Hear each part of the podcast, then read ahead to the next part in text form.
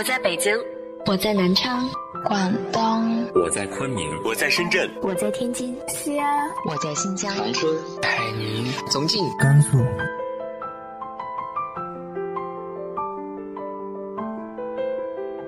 这里是 FM 幺八零八四，昨天的你的现在的未来，我是主播背着吉他的蝙蝠女侠。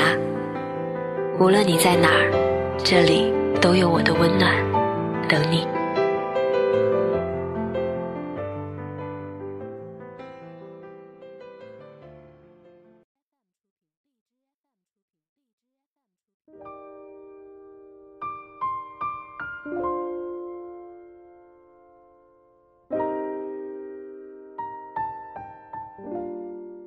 嗨，亲爱的你，晚上好。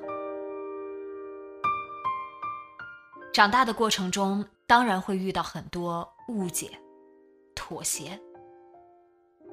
那么最后呢？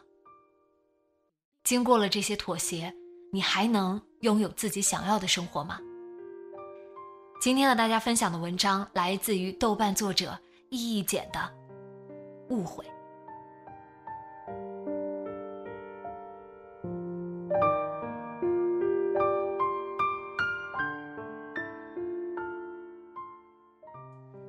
自小长大的乡下，人们的房屋集中在一起，形成了一个个院落。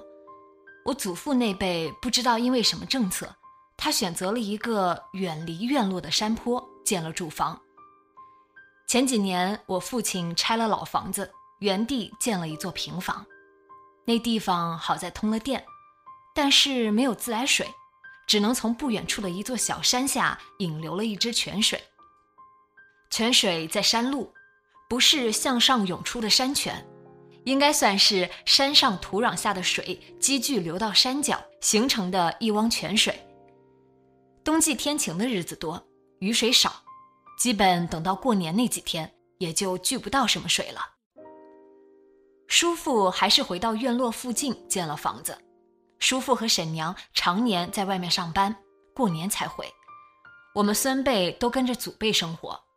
我初中毕业那会儿，奶奶就带着我们从老房子搬到叔父家居住。前年春节回家，家里无水，只能到叔父家冲澡洗衣。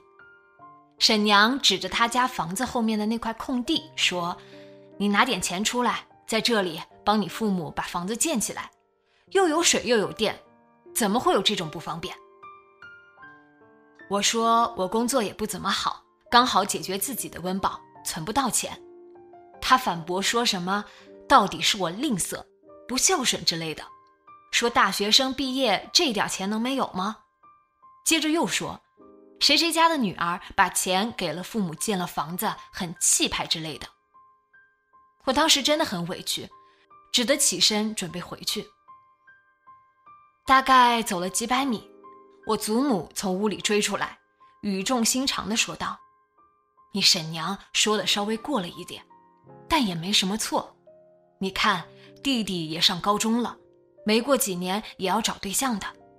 你爸妈一点也不做打算，我都看着急。你不看在你爸妈的份上，多少也为了弟弟打算。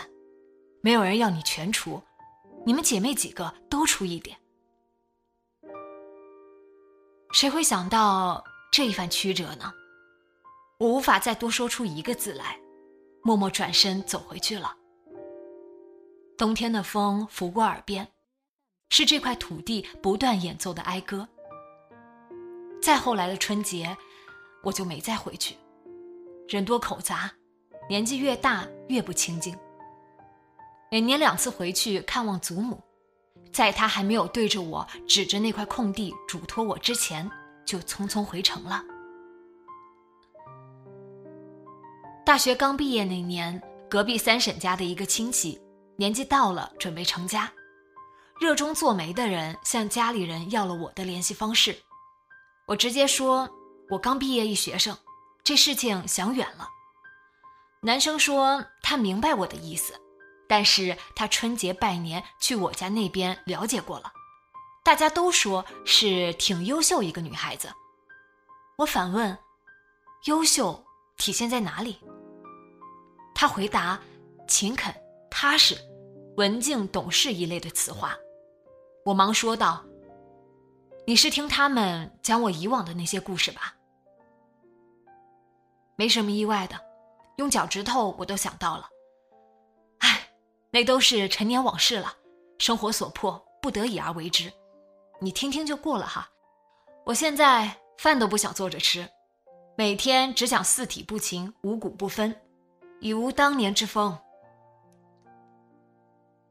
假如说。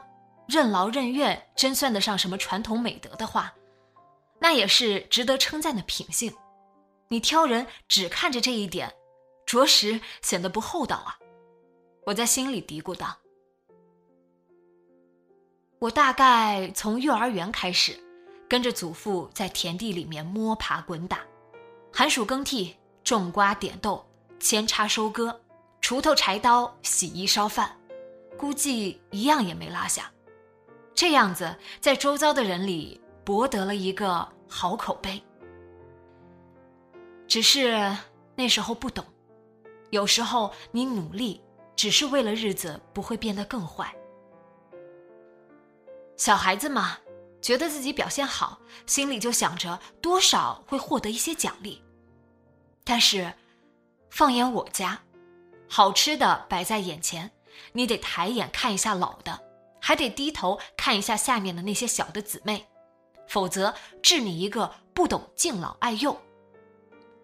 有什么要用的东西，一句“没这个又不是读不成书”，再加一句“你爸妈今年也没寄过钱”，也就无望了。假如再计较什么，我们为何每天风吹日晒，堂妹却不要之类的？那关于投胎一类的，就可以白扯半天了。小孩子自然觉得委屈，又哭又闹的时候也不少，到头来也只有一句：“你们不公平。”真傻啊！这个世上有什么公平的呢？满手的茧子，也只是为了不再沦落到更差的处境罢了。我记得。那会儿天意湿气重，膝盖疼得流泪，他们当我耍滑头偷懒罢了，少不得一顿骂，末了也要硬着头皮上阵的。就好比学校老师责怪不爱学习的学生，没有医生的证明你就必须到校一类的责骂。原来啊，我到底还算不上一个听话懂事的孩子。没有伞的孩子，你只能拼命的跑啊。我母亲到今天一直以为我喜欢吃鱼头或者鸡爪一类的东西。早前回家吃饭，她叫我夹这些吃，我笑着说：“记错了，我不喜欢吃的。”我自己买菜做饭，经常叫商家把这些头啊、尾啊、脚啊的先处理掉，我再拿回去。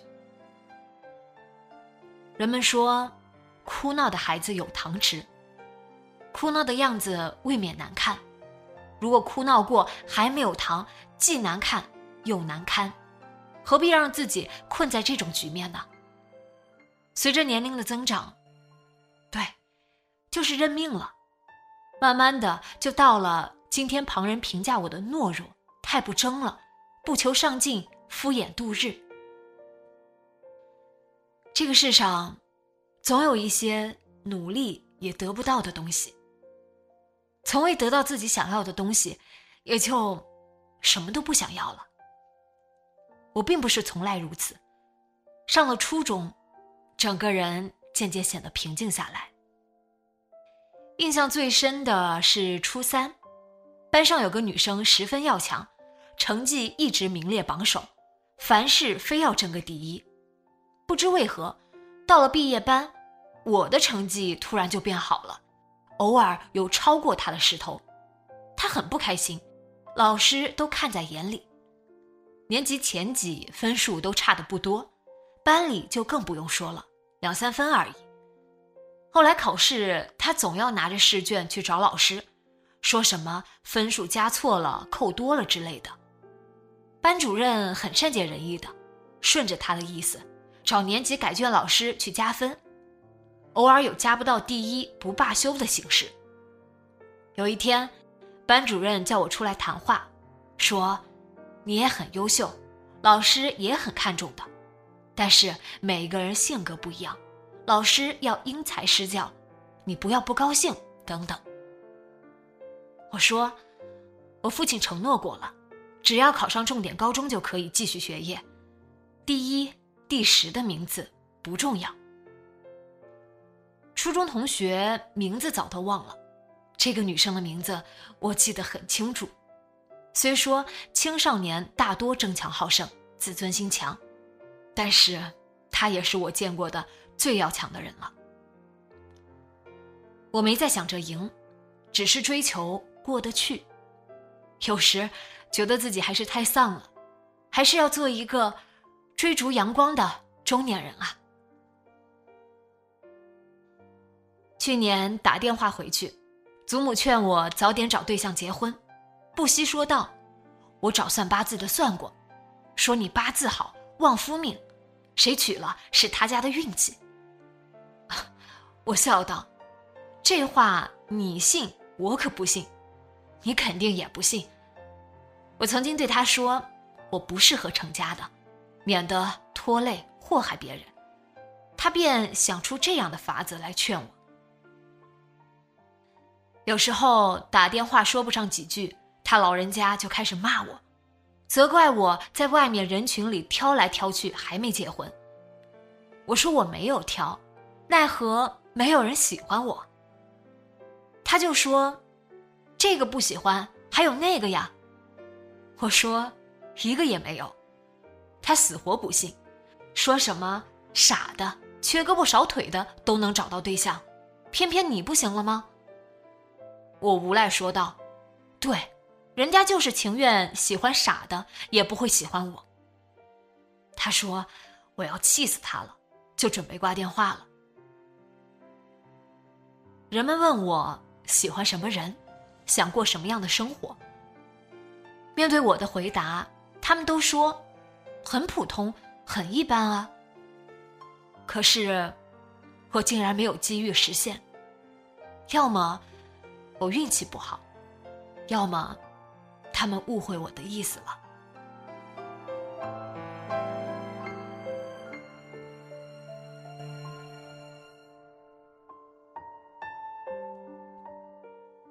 你与家中长辈有没有意见不统一的时候呢？你是怎么做的呢？直接在节目下方留言分享给我吧。今天的节目就到这里，今晚做个好梦，晚安。